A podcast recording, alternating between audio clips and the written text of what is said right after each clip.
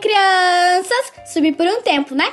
Tudo absolutamente incrível. Eu sou a Rafinha Bonin e tô só avisando que no final do áudio vai ter spoiler do que vai acontecer no próximo conto. E que vai ter uma surpresa. Bom, já dei dica. Então sema nas canelas e bora pra história de hoje. O passatempo se chama O Segredo da Mordida na Melancia. Numa linda manhã, o sítio Penas ao Alto ganha um novo amigo, o porco glutão.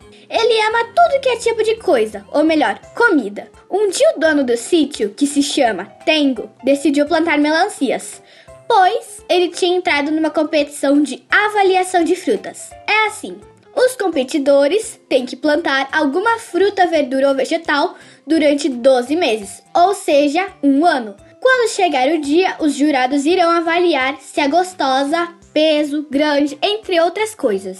Gutão vê Tengo e quase come a melancia dele. Oink! O porquinho começa a fazer sons estranhos. Eu disse para não comer a nossa comida, disse Bicuda, a galinha. Ah, ha, ha, ha, ha. Agora você está soluçando. Ninguém mandou comer tão depressa, disse o pato milho. De repente, uma vovozinha aparece e diz: Chegam, chegam, chegam, crianças. Ele é novo. Por favor, todo mundo é assim quando chega aqui no sítio. Tímido.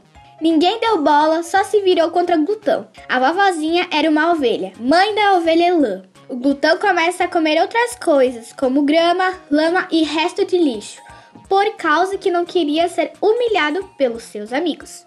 Chegou a véspera da competição. Era meia-noite e todos os animais estavam dormindo. Gutão sente fome e sai para achar algo para comer.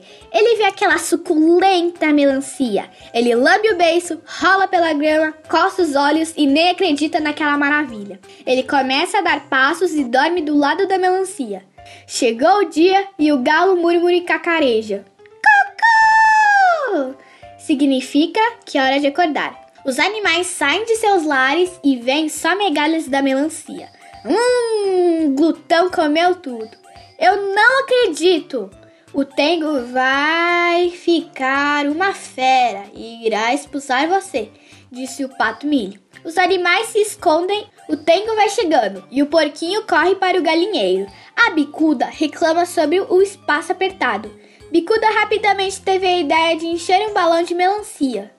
Ela pega uma bola e solta o ar dela. Ela vai pegar o morango para espremer, mas o glutão estava tão cansado que começa a comer tudo que ele vê pela frente. Ele imagina aquela melancia que ele observou na noite passada e deita dentro da bola e se aconchega bem. Bicuda nem percebe nada e espreme morango em cima da bola e dentro para disfarçar se forem cortar. Bicuda volta para o galinheiro, mas antes ela chuta a melancia para o lugar da primeira, que estava comida, do. O Tengo pega a melancia e acha pesada, mas coloca em sua carroça mesmo assim. Os animais aproveitam que seu dono saiu e escondem a comida de glutão. Era a hora da competição e o Tengo chegou atrasado, por isso foi o último.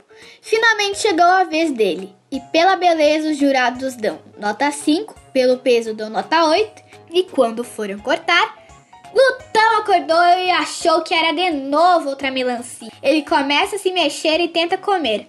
Os jurados ficam assustados com aquela melancia ambulante e eles cortam e Glutão sai voando com uma bola murcha na boca. Os jurados ficam de olhos arregalados e não entendem nadinha. Eles e Tengo correm atrás da melancia e chegam até o seu sítio. Os jurados dão parabéns pela criatividade e não ganhou. Infelizmente. Depois da competição, ele olha as câmeras e entende tudo. Ele procura os jurados e mostra para eles: Tengo, ganho o troféu! Mais tarde, eles voltaram para casa e o glutão, horas, estava com fome. Ele procura em todo lugar, mas não acha seu potinho. Depois a bicuda conta tudo e, como tem um bom coração, devolve seu potinho. Você é a galinha mais legal do mundo, diz o porquinho. A vovozinha era quem ordenava os bichos, apesar de ser uma ovelha.